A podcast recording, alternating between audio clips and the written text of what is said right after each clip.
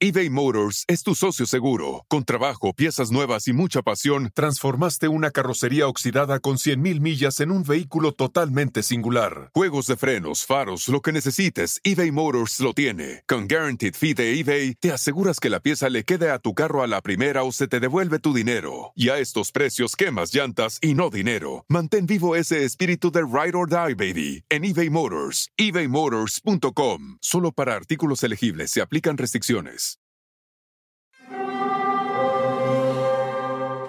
Hear that? It's the call of the Crave. And when the Crave calls, you know what to do. Try the $5 Bacon Bundle, because the only thing better than a White Castle slider is a White Castle slider topped with crispy hickory smoked bacon. So pick any two of either the Bacon Cheese Slider, 1921 Bacon Cheese Slider, or Chicken Bacon Ranch Slider.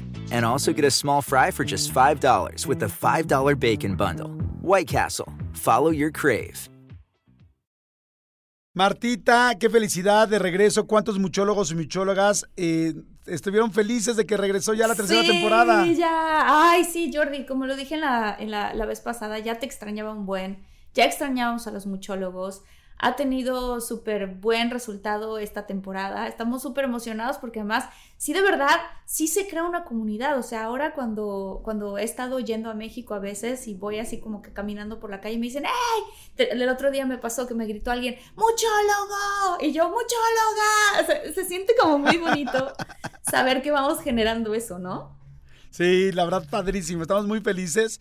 Así es que bueno, el episodio de hoy va a estar buenísimo. Así es que si no, este, opinas lo contrario, mi querida Martita, ¿te parece bien si arrancamos? Arrancamos.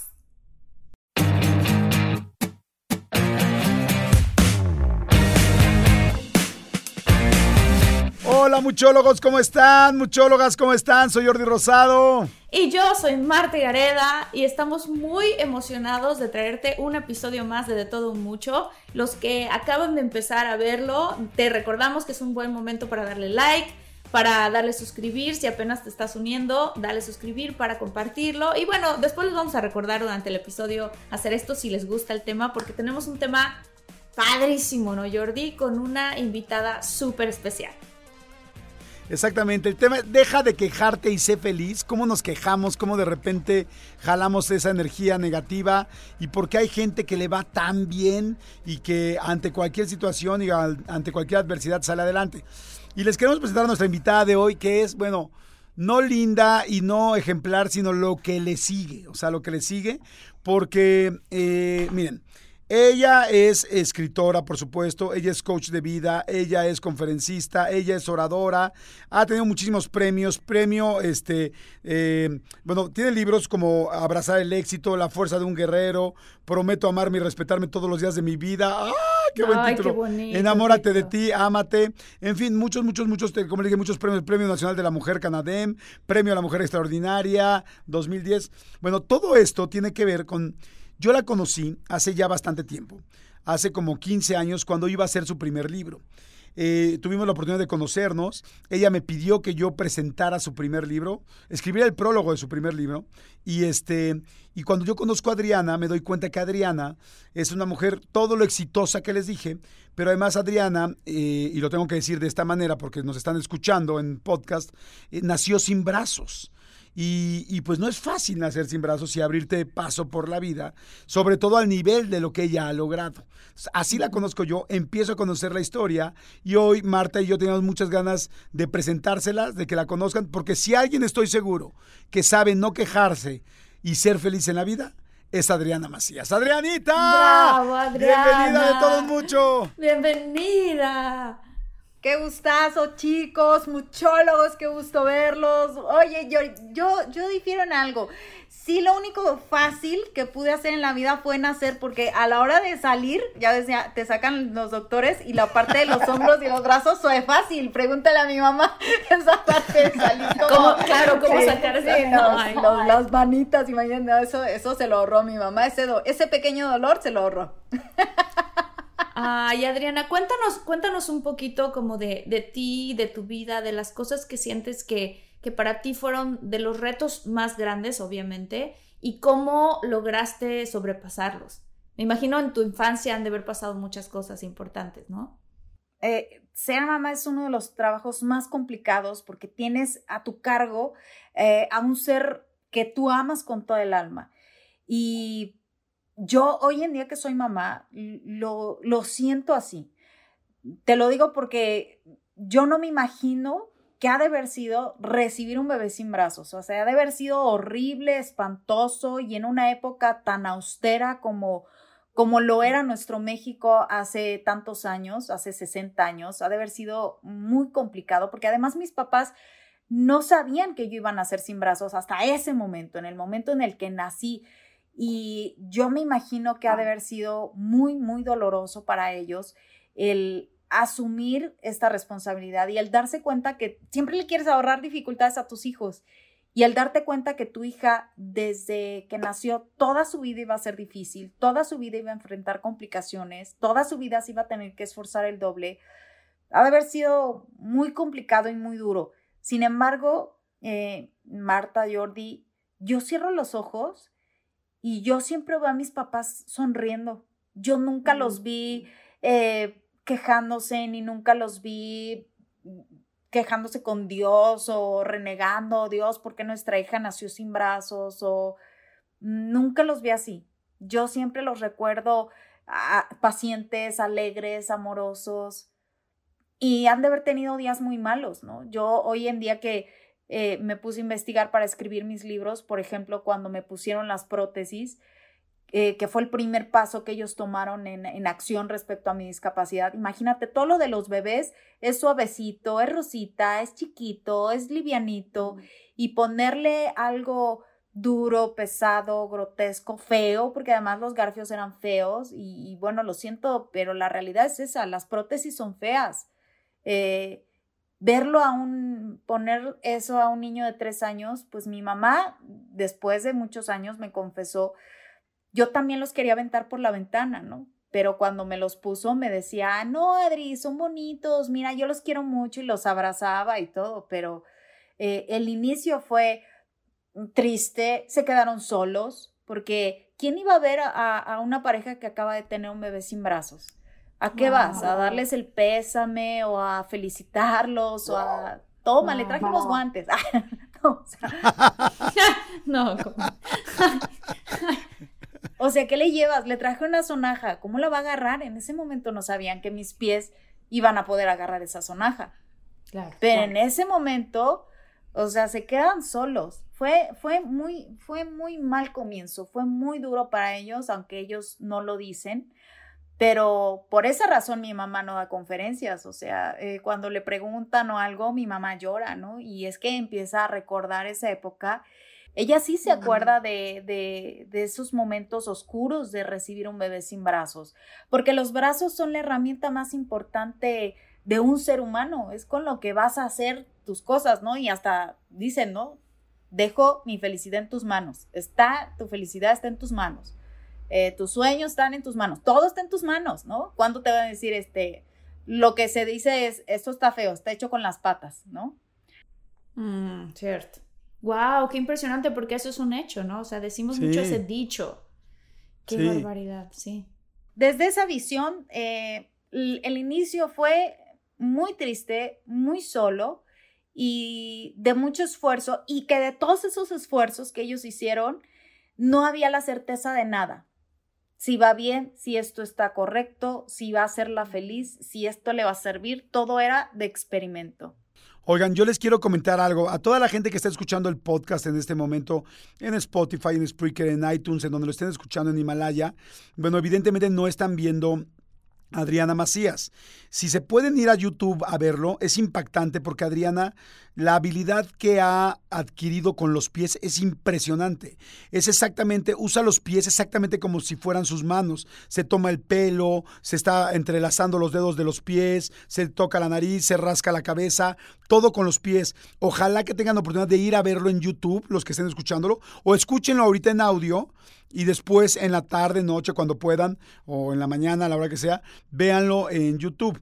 Porque además, al ratito yo le voy a pedir a Adriana, le vamos a pedir eh, que haga algo específico con los, con los dedos de los pies, que alguna vez así la conocí yo y me impacté mucho de cómo puede uno realmente, no, no a manera de una exhibición, a manera de que veamos cómo uno se puede anteponer ante las cosas que crees que no se pueden, que crees que es imposible, porque ella hace cosas que parecen imposibles con los pies porque decidió hacerlas posibles. Y la segunda cosa que les quiero decir a toda la gente que está escuchando el podcast es, ahorita mientras Adriana nos va contando este problema con el que ella en específico eh, ha tenido que enfrentar o nació, piensen ustedes cuáles son sus problemas. De alguna manera cada quien tenemos una falta de pies, pero una falta de brazos de alguna manera, unos con divorcios, otros con hijos que no están, otros con capacidades que no tenemos, otros con una parte económica, otros con una parte afectiva, otros con una parte de codependencia, otros con una adicción. O sea, cada quien que estamos escuchando ahorita tenemos un problema. Y lo que queremos hoy, Marta y yo, es que Adriana nos ayude a canalizar el dejarnos de quejar y el ser felices. Entonces, vayan desde ahorita ubicando cuál es la falta de brazos que tienen ustedes, para que posteriormente lo podamos ir todo, así como embudo, llevándolo al final de este podcast. Ahora sí me quería Adrianita, pero nada más quería hacer esa, e, e, esa aclaración y iba a preguntarte, ok, qué difícil que tus papás, claro, dices, ¿quién quiere ir a felicitar a, a unos papás donde no vas a saber qué decir? Una vez que ya tienes uso de razón, cuatro o cinco años, y te das cuenta que no tienes brazos, cómo te trataban tus papás, qué te decían, qué pasaba con los amiguitos, los primos, el entorno cómo era. Bueno, pues al no saber cómo tratar a una niña sin brazos, pues deciden tratarme igual que a mi hermana. Yo creo que esa fue una de las decisiones más acertadas que ellos tuvieron, ¿no? El hecho de que si mi hermana eh, empezó a crecer, obviamente, y, y, mi hermana le tocaba tender la cama, bueno, pues a mí me tocaba doblar la ropa, ¿no? Si mi hermana tenía que recoger sus juguetes, pues tú también los tenías que recoger porque ellos se eh, empezaron a dar cuenta, como todos los bebés, todos los bebés este, se chupan el dedo gordo del pie, empiezan a tomar su biberón con los pies, entonces ya mis papás pues me daban las cosas y se empezaron a fijar que yo agarraba las cosas con los pies. Pero mi mejor maestra y la que estuvo 24/7 conmigo, pues era mi hermana, porque ellos me dejan con mi hermana, mi compañera de juego, un añito más grande que yo, mi hermana no tenía la capacidad de razonar, ay, mi hermanita no tiene brazos, pues no va a poder peinar las muñecas. Mi hermana llegaba y me decía, toma, aquí está la muñeca, te toca peinarla. Ah, y mi hermana, mi hermana la veía y mi hermana no decía, ay, bueno, ya la peinó, la peinó medio feo, pero bueno, lo hizo con sus pies. Mi hermana decía, está bien fea, porque la peinaste tan feo, ¿no? Peínala bonito, ¿no? claro. Sí, porque normalmente eso pasa, ¿no? También ven que, que de repente hago algo con los pies y luego ya, así, así está bien, así déjalo, ¿no? No, no me permiten hacer como ese detallado, ¿no? Como que dicen, ay, bueno, ya como sea, ya lo hizo, ya, ya déjalo así, ¿no?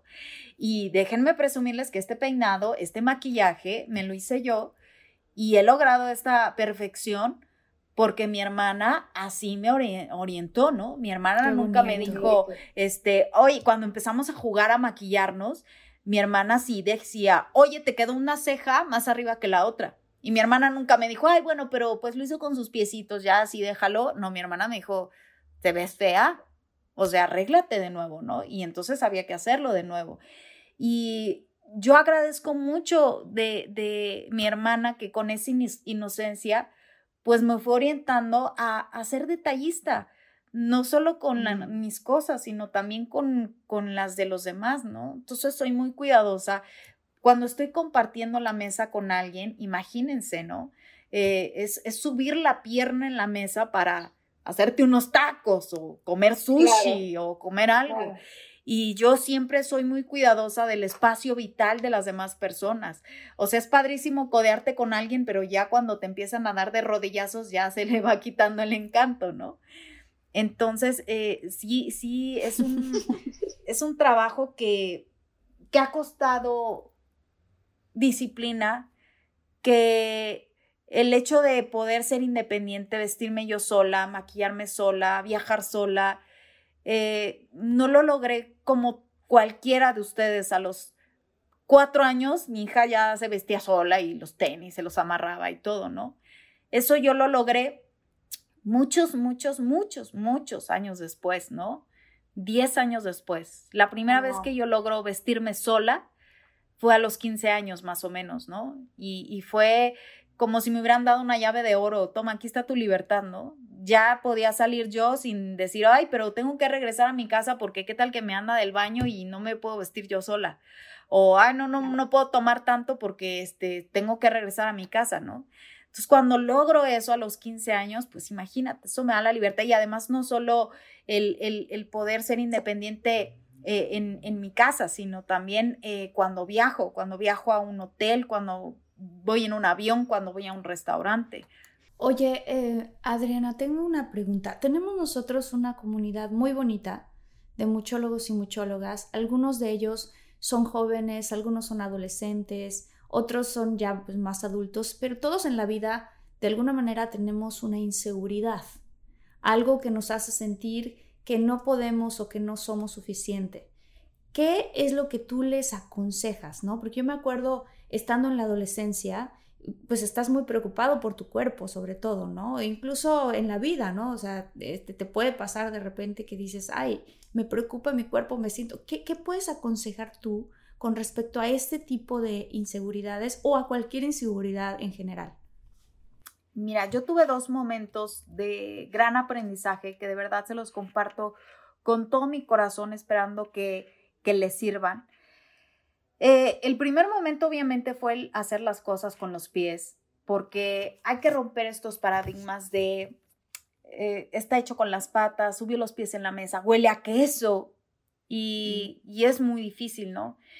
Y cuando tengo la oportunidad de, de ir a un restaurante con unas amigas, eh, tendría yo unos 17 años, un señor no dejaba de verme, un señor mayor, yo creo que tendría, bueno, yo en esa época pues lo veía súper grande, ¿no? Pues a lo mejor tal vez unos cuarenta y tantos años, yo de 17, y el señor con una mirada insistente, reflexiva, y con esta incomodidad de que el señor me veía yo haciendo las cosas con los pies, me empiezo a poner muy nerviosa y me puse más nerviosa cuando el señor se para y se me acerca y me entrega un papel entonces yo me quedé impactada, lo, abro y el, recado decía, eh, vine a tomarme un café porque traigo un problema muy grande y te veo a ti tomándote un café también, pero tú estás sonriendo.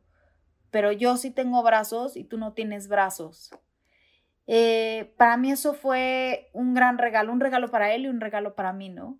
Yo pensé que me estaba viendo porque yo estaba haciendo las cosas con los pies de, desde otra perspectiva, ¿no? Y el Señor estaba librando sus propias batallas, ¿no? Y ahí aprendí a jamás criticar o sentirme mal cuando alguien me volteara a ver, porque yo sé que están librando sus propias batallas, ¿no? Sin embargo, mi aprendizaje no había llegado hasta ahí.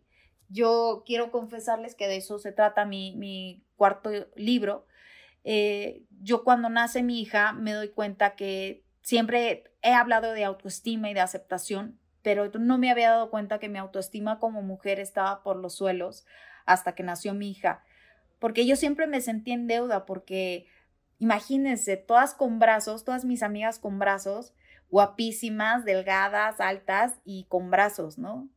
Y si una mujer se siente incómoda porque subió de peso, porque tiene celulitis, imagínense yo con mis amigas y sin brazos. Entonces yo siempre fui la mejor amiga, yo siempre fui la paño de lágrimas, yo siempre fui el puente para conocer a alguien, eh, pero nunca era yo como que, ay, me invitaron a mí, ¿no? Cuando llega esa primera invitación a mi vida, ya grande, yo, yo nunca tuve novio así como a los 15, no tuve novio de manita sudada. Entonces, este... Pero sí echaron pata, no te hagas. Jordi. sí le pedaleó. Además me costó. Entonces, este cuando llegue esa primera invitación a mi vida, yo dije, guau, o sea, me invitó a mí. Pude invitar a cualquier niña del salón, me invitó a mí, que yo no tengo brazos, me invitó a mí. Yo te pago el refresco, o sea, ¿cómo crees? Yo te pago el helado, no, o sea, yo te invito a la comida. Y así llegué a mi matrimonio, porque, o sea, imagínate, se está casando conmigo, pudiéndose casar con cualquier chica más guapa que yo, más delgada que yo, con brazos. Se casó conmigo. ¿Tú crees que yo voy a tener el corazón de decirle, paga el gas, hay que pagar el agua, paga la casa. Eso es lo menos que podía hacer. Se casó conmigo que no tengo brazos. Pero cuando mi hija nace, eh, mi hija caga bombones. Mi hija se lo merece todo. Mi hija es lo máximo. Mi hija es increíble. Ella sí tiene sus brazos, es perfecta. Yo estoy en deuda, pero mi hija no. Y entonces cuando yo quiero una respuesta para mi hija y quiero ver que mi hija reciba algo y veo que no recibe algo, mm, empiezo a pensar qué hice mal yo. Y entonces me di cuenta que, bueno, pues yo no permití esta correspondencia, que yo siempre me sentí en deuda y que esta deuda pues generó esa situación de vida. Y bueno, pues mm, es cuando me doy cuenta que yo no me aceptaba al 100% como mujer, que me costó mucho trabajo darme cuenta, pero me di cuenta que me sentía menos mujer por el hecho de no tener brazos y que el hecho de ser menos mujer pues tendría que pagar algo al respecto o hacer algo al respecto para compensar esa situación, ¿no? Wow. Lo que estás diciendo es algo súper, súper fuerte, que en tu caso como que queda muy claro en blanco y negro, por decirlo de alguna manera, es como muy... Pero lo que nos pasa en realidad a, todos, o no sé si a todos, pero sí a muchos, ¿no?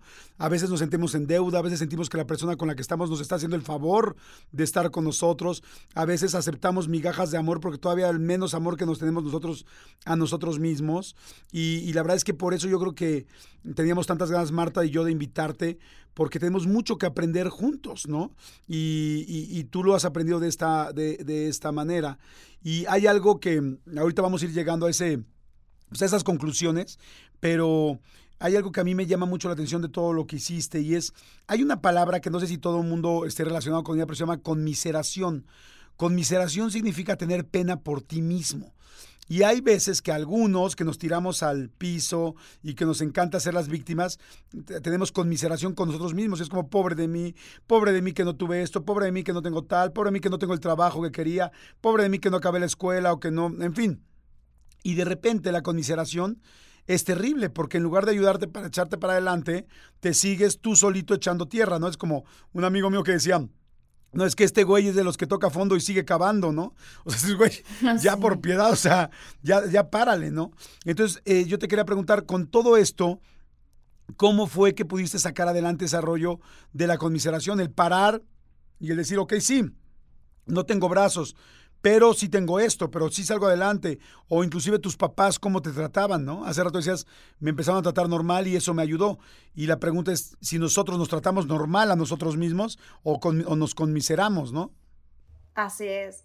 Pues mira, la verdad es que tuve que tomar acción respecto, respecto a esta situación porque sí es muy difícil darte cuenta que eres una mujer que, que, no se valora, que eres una mujer que se siente menos en comparación de, de, los demás.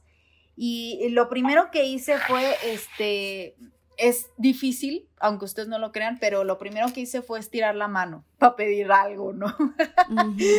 no lo podía creer, pero lo hice, ¿no? Lo primero que hice fue pedir algo, o sea, yo necesito esto, ¿no? Cuando veo que no hay como respuesta de, parte del, papá de mi hija, entonces yo decido eh, empezar el camino sola con ella y es entonces cuando decido divorciarme. Pero obviamente me sentía por los suelos, súper mal, súper, súper, súper triste. Pero yo había terminado de estudiar una maestría en ecología emocional, donde te enseña cómo a transformar tu emoción, eh, esta emoción eh, en algo, en algo que sea real, que puedas tocar y que sea positivo, porque cuando nos enojamos, eh, rompes algo y eres bien fuerte y eres bien terco. Cuando te enojas, puedes este, tener esta perseverancia. Lo hemos visto en las películas, ¿no? Se enojan y matan a todo el pueblo, ¿no? Entonces dije, ¿qué voy a hacer con esta decepción, con esta desilusión, con este, con este coraje que tengo dentro por haberme dado cuenta que yo no me di mi lugar, que yo no me valoré, que yo me compré una deuda que no me corresponde? Y era un dolor tan grande que a veces ese dolor emocional lo quieres poner en un dolor físico porque a veces crees que puedes como curar más fácil algo que ves. Y es entonces cuando decido estudiar el chelo y el chelo para mí se me hizo em, mm, realmente algo impresionante. para empezar yo necesitaba algo que abrazar porque realmente me sentía muy sola en ese camino. Eh, y fue muy, me dolía todo cuando empiezo a tocar el cello, tuve que diseñar un arnés para, para poder ah, tomar el arco. Este, por primera vez eh, tuve un callo aquí, en, en, mi dedo de aquí, de agarrar el chelo. Eh, no sé si se me ve esa, ese, ese, ese es el callo. a ver, la gente que está en YouTube igual lo puede ver ahí el callito por primera vez se me hizo una ampolla aquí horrible de, los, de las cuerdas y eh, me dolía el abdomen, pero el, este, viviendo ese dolor físico, aprendí que cuando presionaba mucho las cuerdas, pues desafinaba mucho. Entonces, no debes de vivir presionado a hacer cosas porque la sociedad lo dice o por el protocolo o porque así lo marca eh, pues la familia, ¿no? Que debes de ir a tu propio ritmo que cuando nosotros no tenemos un, ritmo, pues siempre va, va, a haber un desafín ahí, ¿no? Y que tendrás que crear tu propia manera de hacer las cosas y así es como diseñé el arnés. Y poco a poco, a través de visualizar estas herramientas, las pude traer hacia mí y, y hoy en día poder compartirlas con las personas, ¿no? Tienes que aprender a ser equilibrado, tienes que aprender a aceptar el dolor como, como un anuncio para cambiar. El dolor no es para quejarte, el dolor es para transformarte, para cambiarte y para crecer. Y entonces cuando lo pude sentir, el dolor, eh, este, y verlo, mm, pude entonces gestionarlo mejor, porque realmente yo sí viví mi sueño dorado, yo sí me casé enamoradísima y sí pensé que me iba a casar para siempre y cuando nació mi hija después de ocho años intentar embarazarme, aprendí hasta inyectarme sola y cuando eh, eh, esta persona me dijo, sí, nos divorciamos después de haber yo dado todo, darlo todo, no, no, no solo físicamente ni materialmente, lo di todo, me di todo, no valgo nada después de estar en esta posición de sentirme que no valía nada, este, volver a, construirme a través de, del arte de la música, de, escuchar eh, el cello para mí fue un renacer. Y, construirme para, para, sacar adelante al ser más amado que tengo, que es mi hija, ¿no? Sabes que algo que algo que se me hace muy admirable y muy bonito y que yo estoy aprendiendo ahorita de esto que estás diciendo es esta parte del dolor y de, y de no resistirlo y de como que abrazarlo y dejar que pase a través de ti. Porque creo que muchas veces nos sucede en la vida, en muchas ocasiones, ¿no? Que, que nos exigimos de más o tenemos planeado algo en nuestra cabeza que no ocurre, un futuro que te imaginabas, ¿no? Hay mucha gente pues que se divorcia tristemente, obviamente, que porque pasaron muchas cosas, pero se imaginaron un futuro con esa pareja, se imaginaron una familia feliz, ¿no? Hay gente que, por ejemplo, em, está estudiando súper fuerte y quieren aplicar para una universidad muy importante y creen que se van a quedar y a la mera hora no se quedaron, o un trabajo, ¿no? Y entonces hay una especie, hay una decepción, hay un sufrimiento y luego somos muy duros con nosotros mismos porque teníamos todas esas expectativas. Y esto que dijiste ahorita, de dejar pasar ese dolor, o sea, tiene mucho que ver con, que, con que la gente se siente en ese momento con ese dolor, ¿no? Eso es lo que estás, lo que estás este, diciendo. Y después, ¿cómo transformar ese dolor en algo que te pueda inspirar a seguir adelante? Eh, obviamente, hay, hay muchas, muchas veces que en la vida te vas a que despertar y vas a decir, ¿cómo ya amaneció? Yo quiero quedarme a llorar todavía, toda la noche y, y lo que resta del día, ¿no? Y cuando se vean en esa situación, que yo me vi muchas veces en esa situación, y, sobre todo porque además mi trabajo, que amo enormemente, y mi trabajo me ha sacado adelante eh, y mi trabajo me sirve para mantener a mi hija, mi trabajo es de, es compartirle a las personas que sean felices. Entonces, ¿cómo decirle a las personas, ánimo, vamos a ponernos de pie, la vida sigue. Cuando yo me sentía súper mal, yo también me siento súper mal y es entonces cuando entendí que el hecho de ser oncólogo no te va a exentar de tener cáncer. El hecho de dedicarte a dar conferencias de motivación personal y de dar terapias de superación y de trabajar en esto no te va a exentar de la tristeza y no te va a exentar del dolor y lo voy a tener que vivir. Y eh, en ese momento en el que estaba mm, viviendo tan mal, eh, me puse a pensar eh, sobre todo en todo este trabajo que yo he hecho a lo largo de mi vida, que siempre ha sido compartir lo mejor de mí, dar cosas buenas. Y soy una mujer que se para desde las 5 de la mañana y hay veces que me estoy parando a las 4 de la mañana para maquillarme, hacer mi maleta, viajar, porque yo necesito más tiempo que el que una persona normal necesita para estar lista. Y después de hacer esta retroalimentación positiva de todas las cosas buenas que sí hago, porque normalmente nos hacemos una retroalimentación cuando nos equivocamos, cuando metemos la pata, después de esta retroalimentación positiva de todo lo que yo había hecho, de todo lo que había dado, me hice esta pregunta, ¿me merezco estar así? ¿Me merezco estar triste? ¿Me merezco estar aquí tirada en la cama queriendo llorar todo el día? No me lo merezco.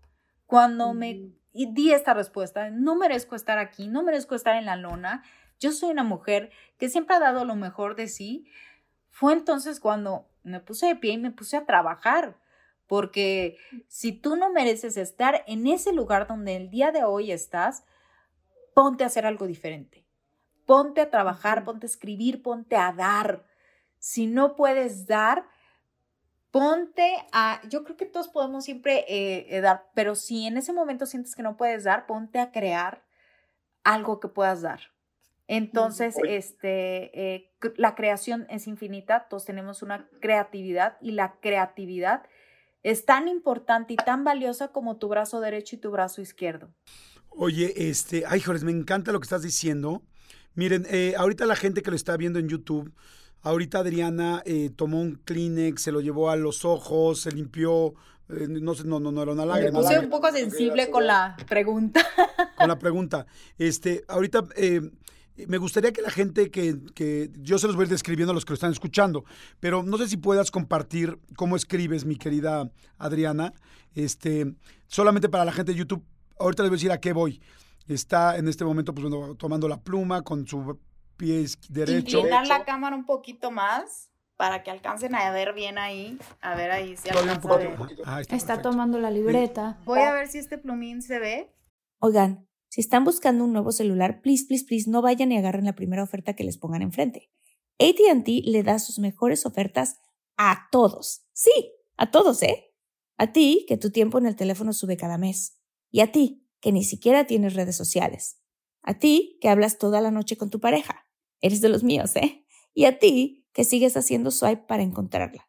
A ti, que el 80% de tus fotos son de tu mascota. Y a ti, que si no subes foto en el gym, no cuenta la ida. A ti, que también tienes selfies con todas las celebridades. Y a ti, que tampoco te creen que grabaste un video de un ovni. ATT le da sus mejores ofertas en todos sus smartphones a clientes nuevos y existentes, porque conectar lo cambia todo.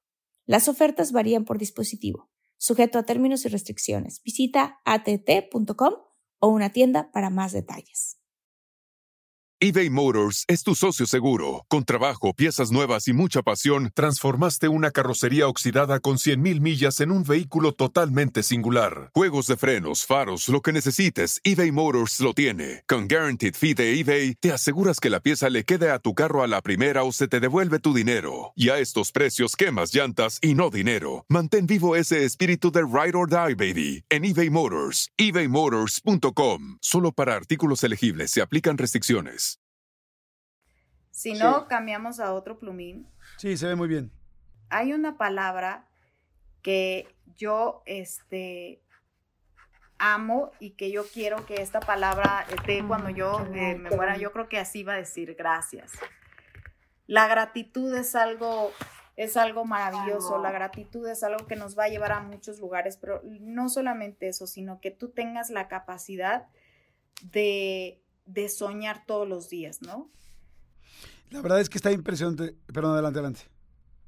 Creo que si tú, creo que si tú te das la oportunidad de soñar, vas a, poder em, un día ver esos sueños materializados. Entonces siempre, siempre date esa oportunidad de soñar, este, de ensayar, de practicar, de repetir todo lo que haces, porque em, así se logra la perfección. Hay, hay tres herramientas eh, que a mí me gusta mucho compartir con las personas y es esta, ensayo, práctica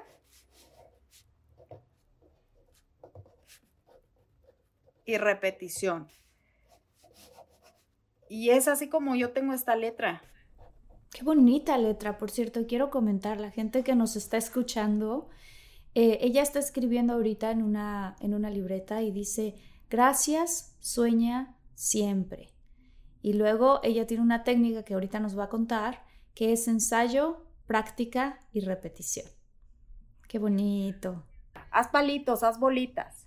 Prácticas, una plana de la A, una plana de la E, repetición, escribe toda tu vida. Las actitudes, estoy convencida que también se ensayan. Tienes que, que ensayar una actitud positiva, la tienes que practicar. Y después la tienes que repetir porque después vamos a vivir situaciones que vuelvan a poner en práctica esa actitud positiva o esa actitud de paciencia o la actitud que sea que hayas elegido. Porque eh, cuando le dices al mundo, ahora sí voy a ser paciente, el mundo te dice, en serio, ahora sí voy y a... Y te prueba, ¿no? En ese momento te pone a prueba. Te pone a prueba. Oye, yo le pedí ahorita a Adriana eh, que nos hiciera favor de escribir, eh, porque hay una frase que es muy fuerte, pero que la quiero decir. No sé si alguna vez ya la dije en alguno de los podcasts de los episodios pasados, muchólogos, muchólogas, pero a mí me, se me hizo muy fuerte cuando me la dijeron, pero dije, es cierta. Y es las cosas buenas que tenemos o las cosas malas que tenemos y lo que nos está pasando en el amor, en el dinero, en este, la salud, en fin, las merecemos. O sea, una vez que estudié la cábala, me dijeron, todo lo que tienes te lo mereces, lo bueno o lo malo. Entonces, cada cosa que tienes hoy, la trabajaste o la dejaste de trabajar por el cual llegaste ahí. Entonces, yo ahorita que veía a Adriana, escribiendo de esta manera, siendo, sintiéndose tan segura, utilizando sus piernas y sus pies como brazos y supliendo sus brazos con sus pies, es porque se lo merece, porque lo ha trabajado, porque le ha chingado con eso desde el día uno. Y cuando digo el día uno, estoy hablando de un bebé de cero meses, que tiene que ver cómo le hace para que no se le caiga la mamila. O sea, si se recarga de un lado, si mete el hombro, si junta el pecho para que la mamila no se le caiga y le alcance a tomar con la boca. Este, unos papás que en lugar de decirle pobrecita, dijeron vas a la escuela igual que todos, sacas adelante igual que todos, y cómo ella ha ido enfrentando eso. Entonces, a mí me gusta mucho ese ejemplo de la vida de Adriana porque es, ok, no está mal que tengamos cosas y problemas hoy en día. El problema es, ok, ¿qué vamos a hacer para mejorarlos? ¿O qué vamos a hacer para el día de mañana no merecer algo negativo? Es, yo les puedo decir ahorita algo fuerte, pero es, eh, fracasé en, mi matrimonio. Sí. ¿Me lo merezco? De alguna forma sí, algo hice mal, o escogí mal, o no supe poner límites, o me clavé mucho en el trabajo, o sea, hay algo que hice mal. No hay nada que tenga soy bueno o malo que sea gratis. ¿Me va bien en mi trabajo? Sí. ¿Es mi culpa? Sí, porque le he chingado como loco. O sea, ahora dan dos ejemplos de algo que hice bien y de algo que posiblemente no hice tan bien. Entonces, eh, yo sé que suena bien fuerte pero es la verdad. Entonces, yo yéndonos a todo ese asunto y a todo este tema de dejar de quejarte y ser feliz, ¿cuáles serían las primeras este, ejemplos o herramientas que nos ayudarías o que nos compartirías, mi querida Adriana, para poder dejarnos de quejar y ser felices? Y a propósito de que y, mm, nos dijiste una frase, hay muchas herramientas para dejar de quejarnos y ser felices, pero hoy quiero iniciar con esta porque siempre me hacen esta pregunta, si alguna vez me he quejado con Dios o he renegado con Dios por el hecho de no tener brazos, eh, porque pues realmente observándome iba muy bien, ¿no? Cuando me empezó a hacer, pero ¿qué, qué pasó? ¿Por qué no me terminó? ¿Se distrajo? ¿O qué? ¿Qué sucedió? Eh, a propósito de estas, de estas herramientas, hay muchas herramientas para, para no quejarnos, pero a veces me preguntan, ¿alguna vez te quejaste con Dios? Y hay una frase que me gusta muchísimo, cuando la escuché la amé y creo que tiene toda la verdad eh, encerrada en esta frase. Dios es cruel, pero es justo. Y sí, Dios hace cosas y pasan muchas cosas muy crueles en el mundo, pero no hay un motivo, ni uno solo, para que tú te quejes o reniegues de la vida porque la vida es un milagro. Porque alrededor de todo eso que tú te quejas, si tú te fijas, suceden muchos milagros. alrededor de todas esas situaciones crueles que tú ves en el mundo, suceden muchos milagros. Entonces, hay que observar esos, esos milagros y para poderlos observar hay que dejar de quejarnos. para poder ver qué bien. Impresionante, para poder ver bien, porque también es una cuestión de perspectiva, ¿no? O sea, muchas veces que nos estamos, estamos en la vida y nos estamos quejando, también estamos muy ensimismados. Estamos muy dentro de nosotros viendo qué es lo que está mal y enfocándonos a ver qué es lo que está mal. Y, y estaba leyendo el otro día en un libro que la mente es una gran herramienta que está ahí esperando a que tú le digas en qué se enfoque. Y que eso en lo que tú te enfocas es lo que se va a multiplicar. ¿No? Como cuando te vas a, te quieres comprar un, un coche de cierta marca, este, y, te, y de repente estás obsesionado con esa marca y con ese coche y empiezas a ver ese coche por todos lados. Es porque justamente tu mente está trabajando para tu beneficio, pero también puede trabajar en tu contra, ¿no? Entonces, si tú eh, te empiezas a enfocar en todos los problemas que tienes y te empiezas a quejar y empiezas a usar esa queja y, a, decirlo con tu voz, con tus amigos, con tu familia, con tu pareja, vas a ver más de ese problema. En cambio, si dices, a ver, espérame, ok, cierto, tengo este problema, pero también tengo todas estas otras bendiciones y te empiezas a enfocar en esas bendiciones, como dices tú, creo que también Dios, que es justo, y la vida también te empieza, y tu cerebro, que funciona maravillosamente, te empieza a enseñar más de esas bendiciones, ¿no? Un poquito como hay que ser muy conscientes de la perspectiva que tenemos de la vida, ¿no? Este señor que contabas de la cafetería, él tenía sus problemas y de pronto la vida a él le presentó otra perspectiva. Y entonces dijo, uy, yo tengo muchísimo que agradecer. Entonces, ¿qué, en, qué, en, qué, cosas tenemos hoy que podemos agradecer en vez de quejarnos, ¿no? Claro, a ver, ¿nos podrías dar un ejemplo, por ejemplo, tú, Adriana? Como decía yo, como que es un ejemplo muy, muy claro eh, porque es muy exprofeso el ejemplo de no tengo brazos. Ok, no tienes brazos, ok, ese es el problema. ¿Cuáles son todos los milagros que, que en algún momento puedes pensar alrededor y decir, pero sí tengo esto? Para que la gente lo podamos comparar con algunas cosas personales no tengo brazos, pero tengo unas piernas muy largas y muy elásticas. Ah, ¿no es cierto? y muy bonitas, por cierto. Muy bonitas. Son del doble de tamaño. y ahora sí, en serio, ahí les va, porque, porque quise iniciar así. El sentido del humor. El sentido del humor te lleva a un pasito al sentido del amor. Cuando alguien ¡Qué te bonito! Perdón, ¿podemos repetir eso que acabas de decir? ¡Qué preciosa Qué bonita frase. Bonita frase. El sentido del amor te lleva a un... El sentido del humor te lleva a un pasito al sentido del amor. ¡Ah! ¡Qué bonito! Está preciosa, ya la estoy apuntando. Te la, te la voy a copiar. Hijo, qué hermosa frase. La verdad es que eh, yo así aprendí a enamorarme de mis pies.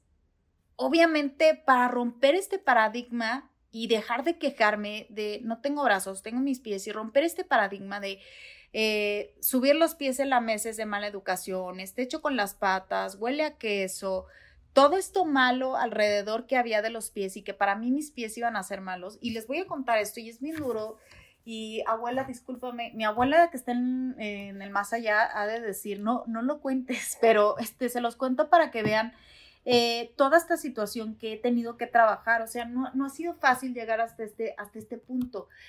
Eh, mi abuela era hija de un juez y en esta época de tanto protocolo. Y cuando mi abuela invitaba a personas a comer a la casa, a cenar a la casa, que siempre había invitados a la casa, eh, a mi abuela le costaba mucho trabajo que yo subiera los pies en la mesa para comer, porque decía, o sea, ¿cómo va a poner los pies en la mesa? Y lo hablaba con mi mamá, y yo no sé mi mamá qué ha de haber sentido, porque mi mamá es una abuela súper consentidora, yo le tengo que poner un límite porque, o sea, no, no puede ser, ¿no? Pero eh, mi abuela no era así. Y, a mí, me dicen, oye, este, tu hija cállala porque está gritando mucho o tu hija está corriendo mucho, ya siente, la señora ya siente a su hija y yo así de que, o sea, ¿qué te molesta o qué? ¿Por qué? ¿No? Yo salgo a la defensiva de mi hija, ¿no? Y yo no me imagino qué ha de haber sentido mi mamá cuando mi abuela le dijo, oye, es que no puedo con que Adri suba los pies en la mesa porque vamos a tener invitados a la casa a cenar.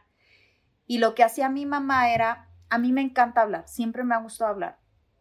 Y lo que hacía mi mamá era decirme, oye Adri, fíjate que van a venir unos invitados a la casa y a ti te encanta platicar, pero si estás comiendo no vas a poder platicar.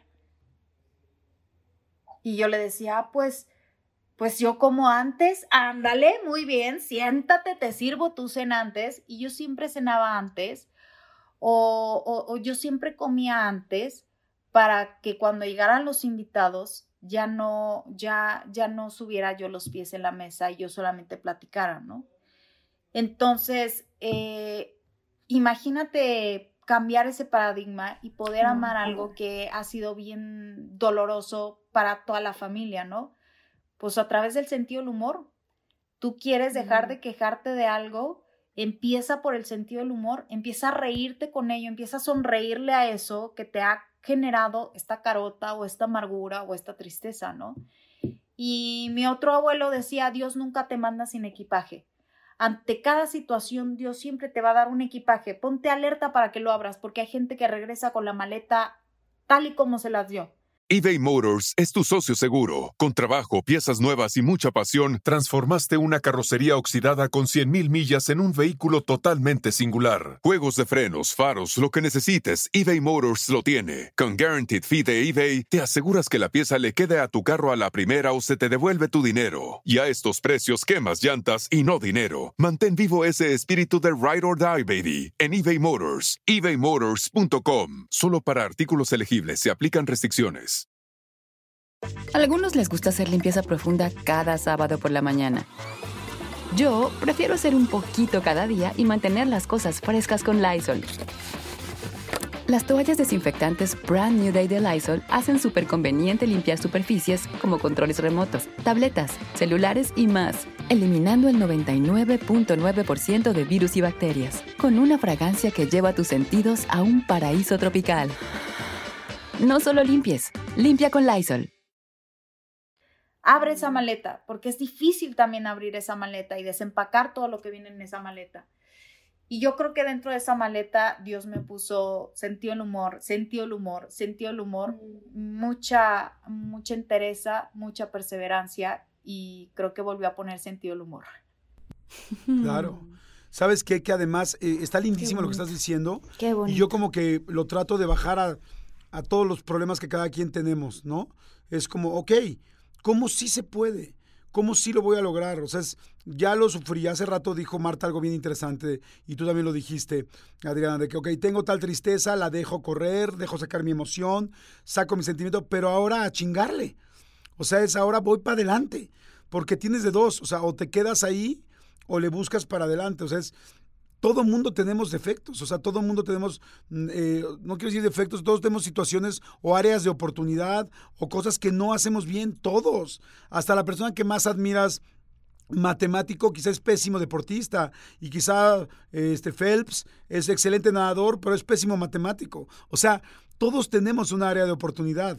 El asunto es quién decide decir, ok, pues voy a enfrentarla, voy a echarle ganas y voy a salir adelante con esto, ¿no? Porque exactamente, si te quejas, todo el tiempo estás eh, reiterando que no lo puedes hacer.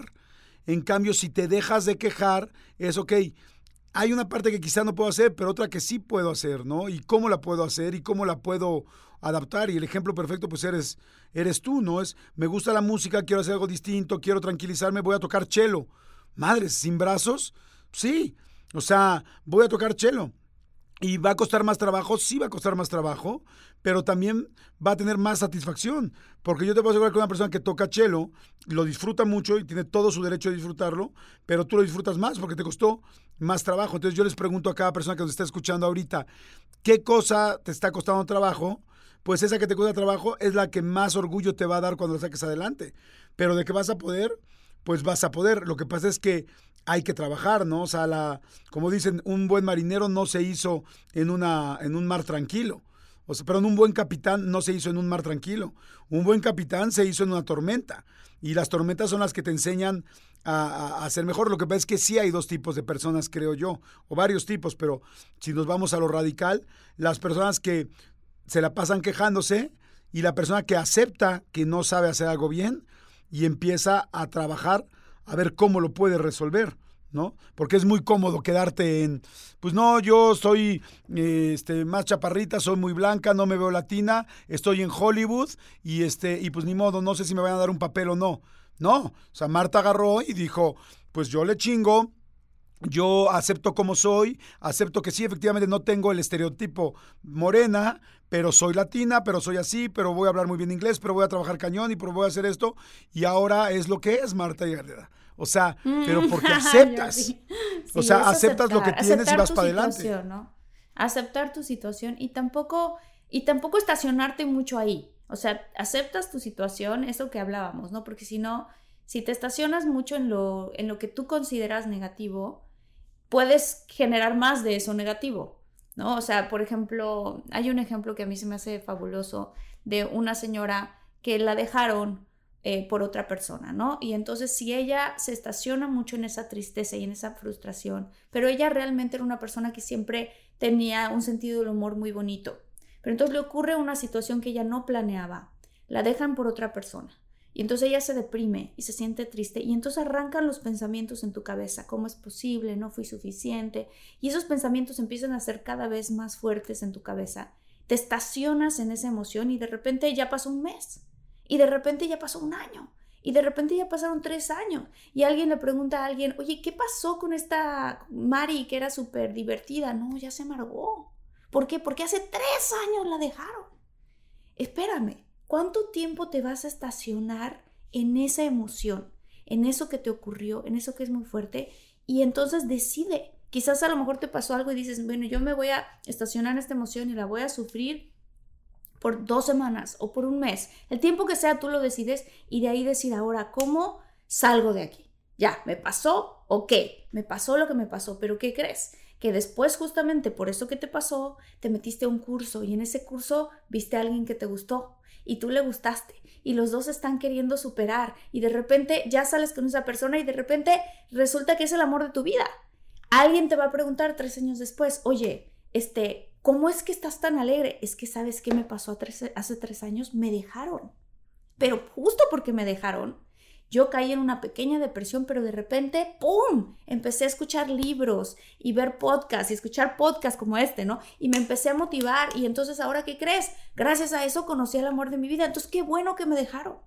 Todo es cuestión de también atar esos hilos, ¿no? ¿No crees, Adriana? Sí, hay cosas de que tú tienes que pensar cómo las haces y valorar cómo las haces. Hay dos cosas que hago en TikTok que me gustan mucho porque sin querer surgieron. Y uno, uno, búscalo en mi TikTok, se llama Mi psicólogo me dijo, y me puso unas alas de ángel porque yo quiero que este psicólogo sea como Dios nos habla a veces de distintas maneras y hay que estar atento para escucharlo. Entonces, eh, hay una reflexión a propósito de esta, y entonces estoy abrazando yo el chelo y mm, les, les escribo, mi psicólogo me dijo que ya me deje de preocupar porque toco con las patas. Lo importante es que toque con el alma porque así se hacen los músicos. No importa cómo hagas las cosas, lo más importante es que siempre pongas el alma y el corazón en todo lo que haces. Y obviamente, este, pues hay, hay eh, un patual, porque luego los manuales son un poco insensibles. Entonces tuve que hacer un patual, que te voy a robar un patual, Marta, eh, te voy a robar un patual, mi querido Jordi y este patual es, es un manual que diseñé con los pies donde pues comparto algunas reflexiones y fórmulas para el éxito. Y en este patual les digo, pues si tú te quejas mucho por cómo te trata la gente, si tú te quejas porque la gente a veces no te trata como tú mereces, si tú te quejas porque la gente te trata con las patas, ¿qué crees? También te vas a quejar cuando te traten con pincitas porque eso se arregla aquí y aquí, no allá afuera. Entonces, eh, en realidad no es que tenemos que quejarnos por lo que sucede afuera, hay que ponernos a trabajar con lo que sucede aquí, con lo que sucede aquí para poder transformar nuestra realidad, ¿no? Claro. Oye, Adriana, una pregunta. Cuando tú, a veces escuchamos todos la teoría y me encantó lo que dijiste ahorita de que un oncólogo, claro que le puede dar cáncer y a una persona que somos motivadores, claro que puedes estar triste, entonces, pero a veces la teoría se oye fácil de entender, pero ya cuando está uno en la práctica es complicado. ¿Tú qué piensas cuando tienes un mal momento, cuando te sientes menos, cuando sientes que te está rebasando eh, la emoción negativa? ¿Cómo la sacas adelante? Eh, yo tuve una lección que, esa lección eh, yo creo que fue un parteaguas en mi vida y esa lección de vida me sirvió para poder hacerle frente a todas las eh, veces que he tenido momentos complicados y he tenido pues que ponerme a compartir cosas positivas o dar una conferencia porque finalmente yo empecé a dar conferencias por esta aceptación de, del hecho de no tener brazos y, y las cosas que hago con los pies desde los 20 años. Pero pues a los 20 años, 20 años después, pues han pasado muchas cosas en mi vida, ¿no? Entonces, eh, eh, el 11 de septiembre, justamente el día de las Torres Gemelas, yo tuve que viajar a Tijuana a dar una conferencia.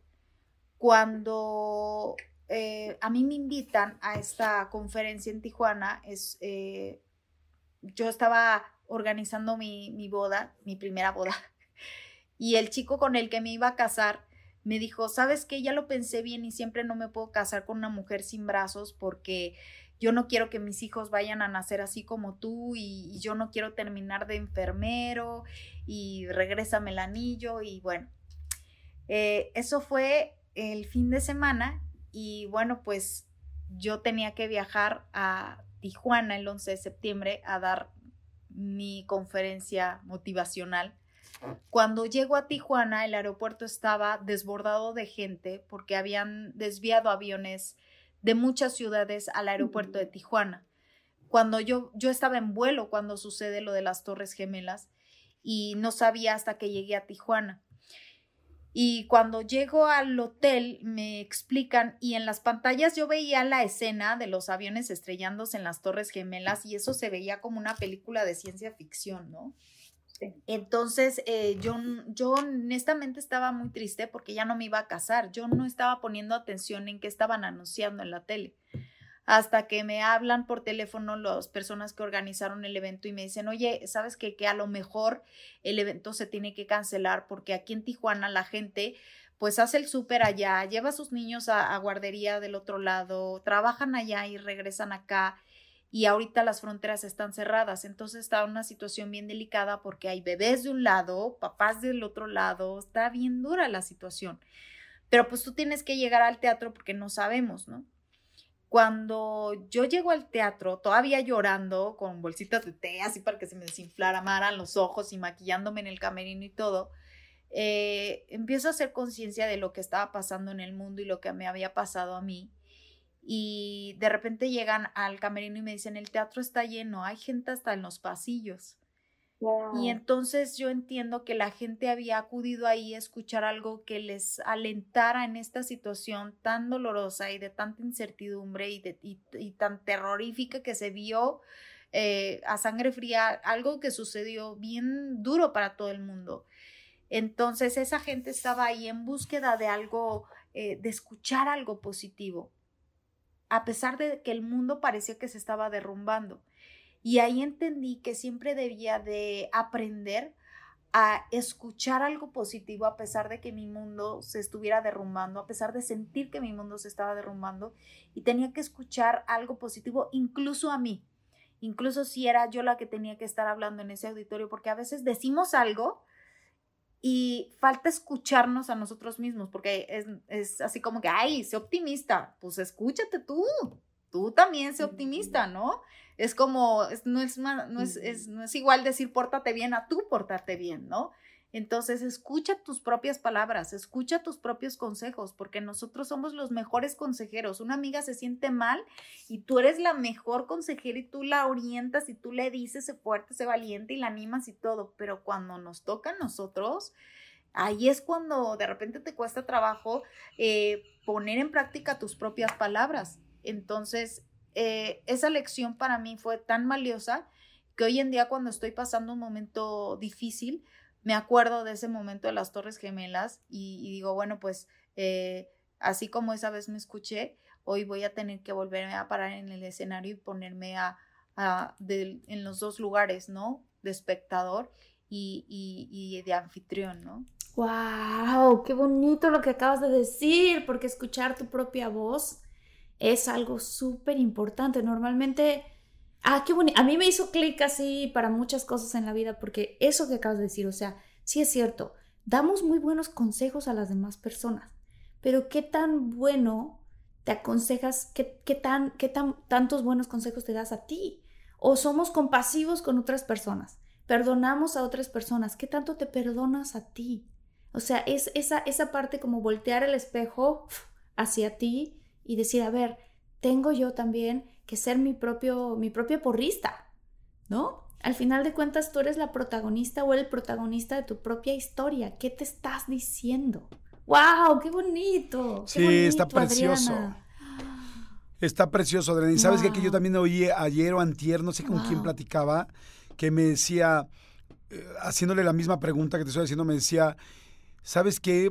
todo el mundo nos podemos sentir dolidos y lastimados. Y es como cuando, digamos que una varita, este, eh, la puedes hacer para un lado, para el otro, estirar para un lado. O sea, a veces te sientes bien, a veces mal, pero que tú te ubiques como esa varita y que te ubiques como que eres inquebrantable. O sea, decir, ¿sabes qué? Sí, sí hay cosas que me duelen, sí hay cosas que me lastiman, pero no me voy a dejar romper. O sea, no, no significa que hoy no me sienta de la chingada, que hoy esté triste, que hoy esté bajoneada, que hoy me sienta dejada o dejado o, menospreciado o menospreciado, pero es no me voy a dejar vencer. Y, a veces el eh, sacarlo un momento, entender que un momento te va a doler, pero que al otro momento es, ahora voy para adelante y voy a, y voy a echarle ganas, porque si no te quedas ahí. Y, ahí está la diferencia entre alguien que sale adelante de un problema y alguien que no salió nunca. O sea, es como, sí, pero voy a sentir, voy a dejarme muy claro, soy inquebrantable, no me voy a romper. O sea, sí me puedo pandear, pero no romper. ¿No? o sea, ah, o sea, es porque soy humano, porque soy persona, porque me equivoco, porque tengo errores, porque hay cosas que hice mal y porque me perdono. Pero después de perdonarme, pues voy para adelante. Y, de lo perdido lo encontrado y voy para adelante. Y como dice Marta, a veces, no, no solo a veces, yo creo que de la mayoría de los problemas es donde sacamos las mejores soluciones y los mejores este, crecimientos personales, ¿no? Porque pues es lo que te enseña. Cuando una vida siempre flat o siempre tranquila, pues nunca te va a hacer hacer mejor. Las, las, vidas que te hacen mejor son las que te empujan a decir, en la torre, me salí de esta zona de confort, ahora cómo llego allá, ¿no? Pero bueno, oye, qué interesante estuvo hoy. Quiero aprovechar, por favor, a todos los que nos están escuchando y a los que nos están viendo en YouTube. Este, nos ayuda muchísimo que se suscriban, que le den clic a la campanita. Este, si esto que están viendo, este contenido que estamos generando Jordi y yo y todos estos consejos que nos está dando Adriana, te llegan al corazón, o sabes que le pueden llegar a algún amigo, compárteselo. Creo que esto va a ser algo muy bonito. Eh, es un regalo, o sea, a veces mandando un mensajito así, le estamos dando un regalo a alguien que a lo mejor tú no sabes, pero lo necesita escuchar en ese preciso momento. Qué bonito, Adriana. Qué bonito. Claro, muchas, muchas gracias por permitirme compartir estos mensajes, porque bueno, obviamente si no es por ustedes, pues este mensaje quedaría eh, eh, muy corto. necesitamos justamente estas plataformas para poder compartir todo, todo nuestro trabajo. Así que bueno, pues también síganme en mis redes sociales, búsquenme si quieren. Este... ¿Cuáles son? ¿Cuáles son? En Adriana Macías Oficial, ahí me encuentran. Síganme, por favor. Ahí les encargo ahí mi querida Marta, Jordi. Eh, y este. Y mi libro Enamórate de ti ya está ahí en Amazon y en todas las plataformas también. Ahí lo pueden descargar, en todas las librerías. Este sí creo que me quedó bien. Todos los hago las patas, pero este sí. Así que bueno, pues de verdad que siempre ha sido un placer, siempre es un gusto compartir. Este, cuenten conmigo las veces que sea necesario. La verdad es que las veces que, que gusten, a mí me va a encantar poder compartir siempre con ustedes. Muchas gracias. Gracias, Adrianita. Te agradecemos muchísimo. Síganla. Busquen su libro, busquen todo. Gracias, Adriana. Te mandamos muchos besos. Y muchólogos y muchólogas, muchas gracias. Gracias a Araceli Alegría Díaz, que ya nos empezaron a escribir en esta nueva tercera temporada. A Susana Díaz, a Carla Medina, Mirna, Leonor Robles, mi querida Martita. A Tatiana Carpio, Jacobo, Jacobo Castro, Jacobo.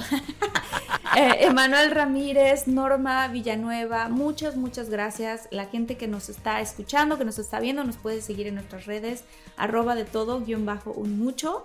Y si nos quieren mandar alguna sugerencia, invitación, alguna historia inspiradora que quieran que contemos, eh, nos pueden escribir a contacto de todo mucho gmail.com. Muchas gracias, chicos. Muchas gracias. Pues nos vemos en el siguiente episodio. Como dice Martina, suscríbanse. Si están en YouTube, suscríbanse.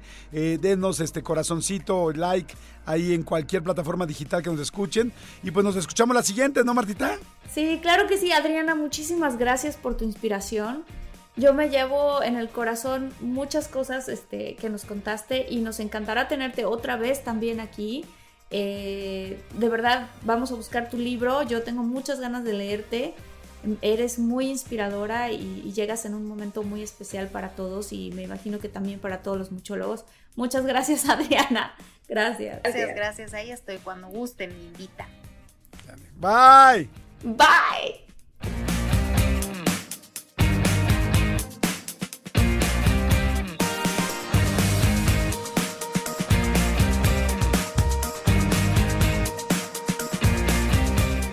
Emmy award winning John Mullaney presents Everybody's in LA, a special run of six live episodes created by and starring Mullaney that'll stream live on Netflix during the Netflix is a Joke Fest. The comically unconventional show will feature special guests where John Mullaney explores the city of Los Angeles during a week when every funny person is in it. Watch John Mullaney Presents Everybody's in LA, debuting May 3rd live at 7 p.m. Pacific Time, only on Netflix. Algunos les gusta hacer limpieza profunda cada sábado por la mañana.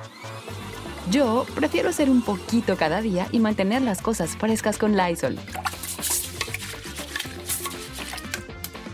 El limpiador de inodoros Brand New Day de Lysol limpia y desinfecta el inodoro y el cepillo, eliminando el 99.9% de virus y bacterias con una fragancia que lleva tus sentidos a un paraíso tropical.